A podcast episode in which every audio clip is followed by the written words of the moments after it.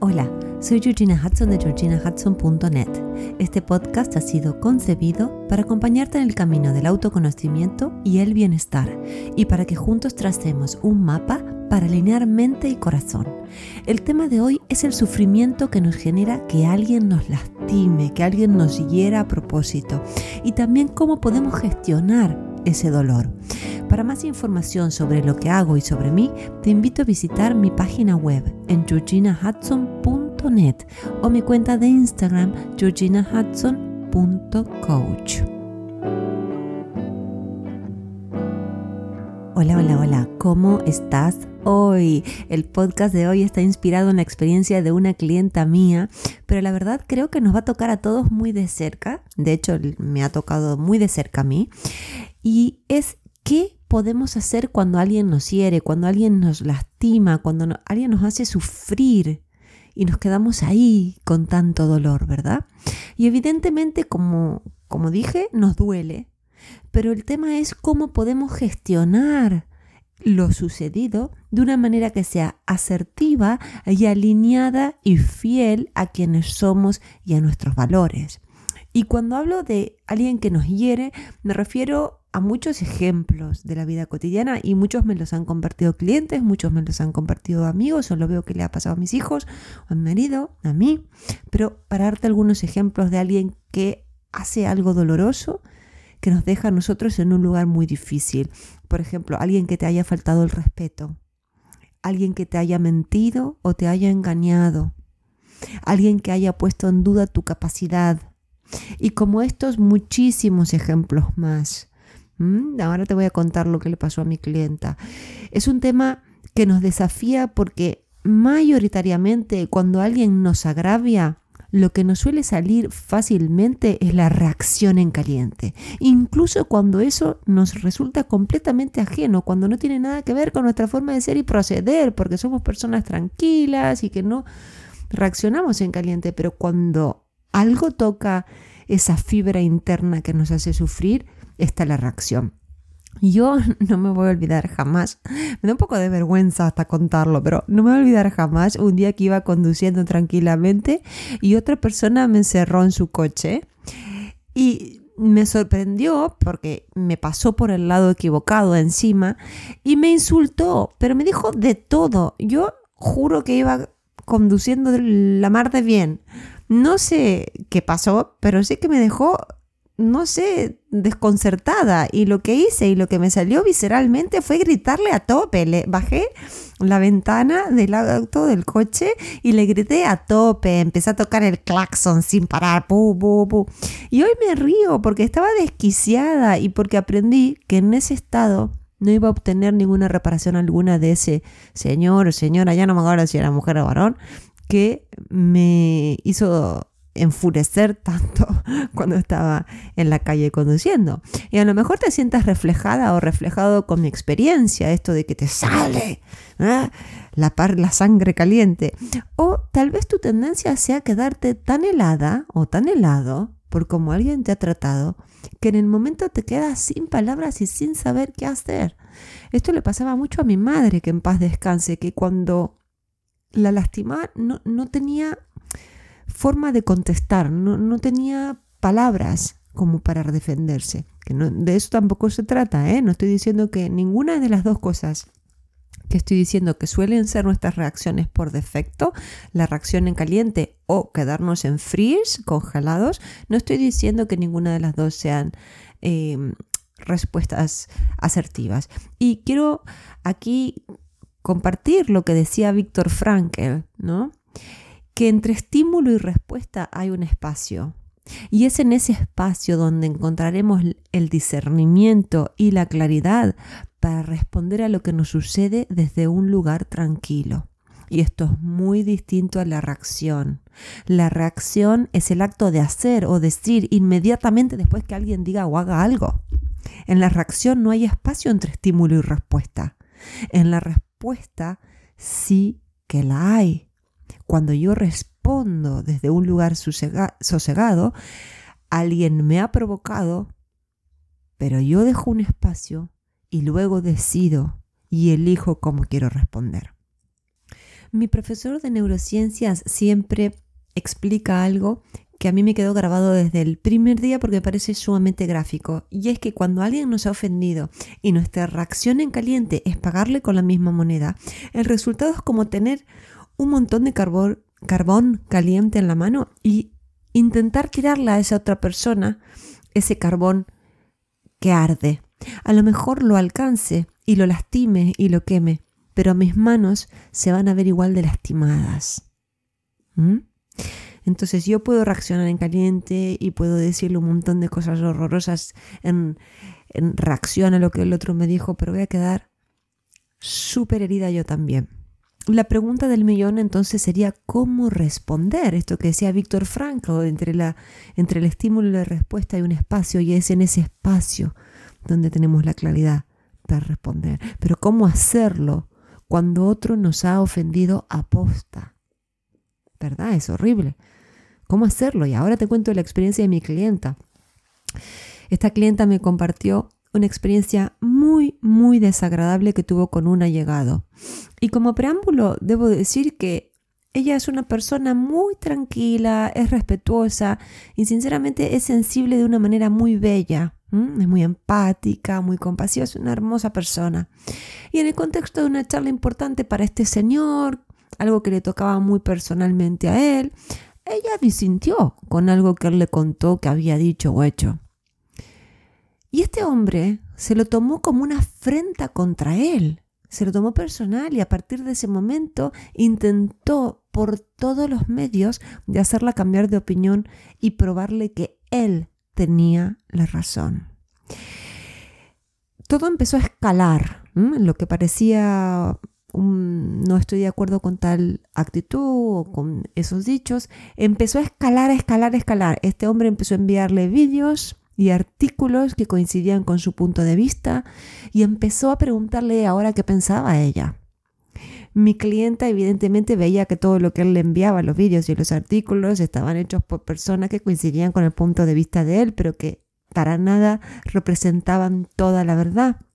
Entonces decidió ignorarlo al principio, hasta que un día se animó a decirle que esa información que él le estaba mandando era sesgada o al menos era una parte de la realidad, pero que la realidad era mucho más amplia y que ella seguía pensando diferente.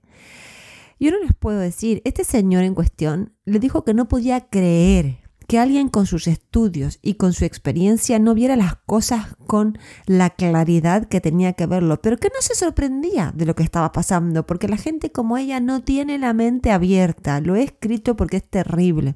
El mensaje subliminal entonces, ¿cuál es cuando alguien nos insulta así? No estás pensando bien, no puedes abrir tu punto de vista, no puedes abrir tu cabeza y en algún punto soy superior a ti, porque yo sí tengo la cabeza abierta, porque yo sí puedo discernir, porque yo sí puedo pensar bien. La historia es muy, muy larga. Llegó a mayores. Ella siguió sin responderle y él siguió empecinado en que ella le tenía que dar la razón, pero nada de eso, se empecinó también en lastimarla, porque veía que ella no daba el brazo a torcer, ¿por qué lo iba a hacer? Para traicionarse a sí misma, si es lo que estamos trabajando en terapia. Y lo que al principio parecía una nimiedad, terminó haciéndole pasar un muy mal trago a mi clienta. Un día llegó a sesión sinceramente sintiéndose súper estresada, muy muy mal por toda esta situación y observamos cómo este allegado de ella no ahorraba en insultos que estaban encubiertos, porque él no le decía eres un idiota o no piensas eh, bien, no puedes pensar, que es subnormal o cosas así. No, le decía, ay, me, me sorprende que alguien como tú no pueda entender las cosas, ¿no? Como encubiertamente le insultaba a diestra y siniestra. Le pregunté a mi clienta qué pensaba que él estaba intentando hacer, cuál era el objetivo que él tenía. Y ella me respondió que la quería hacer sentir ignorante, que la quería hacer sentir pequeñita, que la quería destruir como en muchos pedacitos pequeñitos, hacerla añicos. Cuando le pregunté cómo se sentía ella, me dijo que estaba furiosa, pero también angustiada, las dos cosas a la vez. Así que en ese estado tan, tan de hierro caliente, hicimos unos ejercicios para que pudiera sosegarse. Y una vez ella consiguió sentirse en calma, le pregunté qué era lo que ella quería. Y me dijo que quería que este hombre la deje en paz. No quería pelear, no quería discutir, no quería responder emails, no quería responder WhatsApps. Lo único que deseaba era que la deje de acosar.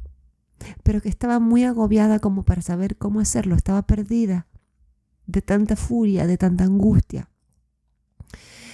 Ella había hablado con su pareja de toda esta situación, que fue larga, ya les digo, esto es un resumen, y la pareja le decía, por favor, bloquea lo del móvil, no, no aceptes más estas agresiones. Él no le entendía a mi cliente, al marido no le entendía. Pero hay que entender que muchos de nosotros hemos sido criados con ideas como que hay que evitar los disentimientos, que es mejor poner la otra mejilla, que alzar la voz o ser contundentes es de mal gusto, o que los conflictos mejor dejarlos pasar porque se resuelven con el tiempo. Poner las cosas bajo la alfombra que luego así no lo vemos. Mi clienta sinceramente fue una niña muy dócil, muy acostumbrada a consentir situaciones que muchas veces la hacían sufrir por dentro, pero no lo expresaba. Entonces, fíjate cómo esto lo fue acarreando a su vida adulta y estamos trabajando un montón, pero fíjate cómo esta diferencia con este hombre disparó tanto para trabajar junto a ella. Entonces, cuando uno tiene una vida de interacciones repetidas donde calla, donde pone la otra mejilla, donde no hace escuchar su voz, es difícil cambiar de la noche a la mañana, pero se puede, se puede. Lo primero es darnos cuenta lo segundo es hacer el trabajo necesario para poder transformarnos. Y aquí te voy a ofrecer algunas ideas. Ya no sigo contándote la experiencia de mi clienta porque es muy personal. Me ha pedido que cuente hasta aquí porque ha llegado a ella en el podcast, pero voy a ofrecerte algunas ideas de qué puedes hacer en una situación similar o en cualquier situación donde alguien te violente, te haga sentir pequeñito, pequeñita, te hagan sentir mal, te insulten, te traten con desdén, ah, te mientan, todo, todo lo que puedas haber vivido que te haya hecho sentir mal, ¿sabes? desde pequeño, mira, yo trabajo con con jóvenes, ¿no? Y muchas veces me cuentan cosas como mi amiga de toda la vida de repente me dijo que no quiere ser más mi amiga, no sé qué pasó, porque siempre hemos sido muy unidas y bueno, todas esas cosas dejan huella dentro nuestro. Entonces hay que actuar, no hay que hacer como que no ha pasado nada, hay que ponernos de nuestro lado. Número uno, ponte en contacto con tu cuerpo. Tu cuerpo es tu gran maestro y préstale atención a tus sensaciones físicas. Te duele el pecho, te duele la base de la garganta, te duele la barriga, te duele la cabeza. ¿Qué te sucede? A nivel sensaciones físicas. Número dos, ponte en contacto con tus emociones. ¿Qué sentimientos percibes? ¿Te sientes usada? ¿Te sientes ofendido? ¿Te sientes maltratada? ¿Te sientes desilusionado? ¿Te sientes traicionada? ¿Qué está sucediendo a nivel emocional? Y luego respira profundo, como yo le pedí también a mi clienta, porque la mejor manera de responder es desde un lugar en calma. Respira profundamente, céntrate y piensa qué puedes hacer. Desde ya dejando un espacio entre estímulo y respuesta, como decía Víctor Frankl. Y a lo mejor necesites poner límites o aprender a ponerlos. A lo mejor en tu vida has puesto un límite. Entonces primero tienes que aprender a poner límites y luego entrar en acción. A lo mejor alguien se ha pasado de la raya y tienes que hacérselo notar. Y recuerda que los límites, como ya he dicho en otro podcast, no se ponen de forma ambigua, ni tampoco de forma violenta. Muchas veces aguantamos tanto que reaccionamos de forma violenta. O muchas veces tenemos tanto miedo de poner el límite que no decimos ni que sí ni que no. ¿Mm? Entonces, para poner límites hay que expresar los hechos tal y como han sido. Tenemos que expresar cómo nos hemos sentido, y acto seguido cómo queremos seguir adelante. Por ejemplo, el otro día cuando estábamos hablando me has alzado la voz, me has dicho que no puedes creer como una persona como yo no entiende tu punto de vista. Yo sinceramente sentí que lo que me decías era que no valorabas mi inteligencia y es algo que no voy a tolerar. Entonces, si queremos seguir siendo amigos, si queremos seguir estando juntos, necesitamos eh, ponernos de acuerdo en, cómo vamos a seguir. Muchas veces tendrás que cortar el vínculo con la persona que ha sido un abusón o una abusona contigo. Muchas veces la, la, persona en cuestión, la persona que te ha dañado, no tiene ni la más mínima intención de cambiar y tú lo sabes. Entonces, sal de todas esas relaciones tóxicas que en vez de sumarte te restan. Y ponte de tu lado. Directamente. Corta el vínculo. Y si crees que la persona estaba pasando un mal momento o está pasando o, o tuvo un mal día, pero que hay chances de hablar y que lo va a entender, hazlo pero desde un lugar fortalecido. Ha pasado esto, me ha hecho sentir así y me gustaría tal y tal cosa. Recuerda siempre, siempre evitar dos cosas, la victimización y la acusación al otro cuando estás poniendo límites y cuando estás teniendo una charla asertiva con la otra persona. Evita siempre, ay, pobrecita de mí, que cómo he sufrido, que cómo puede ser, que no me lo merezco. No, nada de victimizarse. Como tampoco decir, tú, que esto, que lo otro, tampoco. No, eso no queremos ni victimizarnos ni acusarnos, que somos adultos responsables, como he dicho. Y expresamos desde un lugar de respeto, desde un lugar de fortaleza y desde un lugar de saber lo que merezco. Y por supuesto, si no lo puedes hacer solo, busca ayuda, busca ayuda profesional. Es la mejor inversión que vas a poder hacer contigo mismo. Te lo dice alguien que trabaja con una terapeuta y con un coach a la vez eh, desde los 21 años, teniendo 46, es lo mejor que me ha pasado en la vida. Cuando alguien nos lastima gratuitamente tiene todo que ver con esa persona y nada que ver contigo. Recuerda eso, por favor, recuerda que el problema lo tiene esa persona y no tú.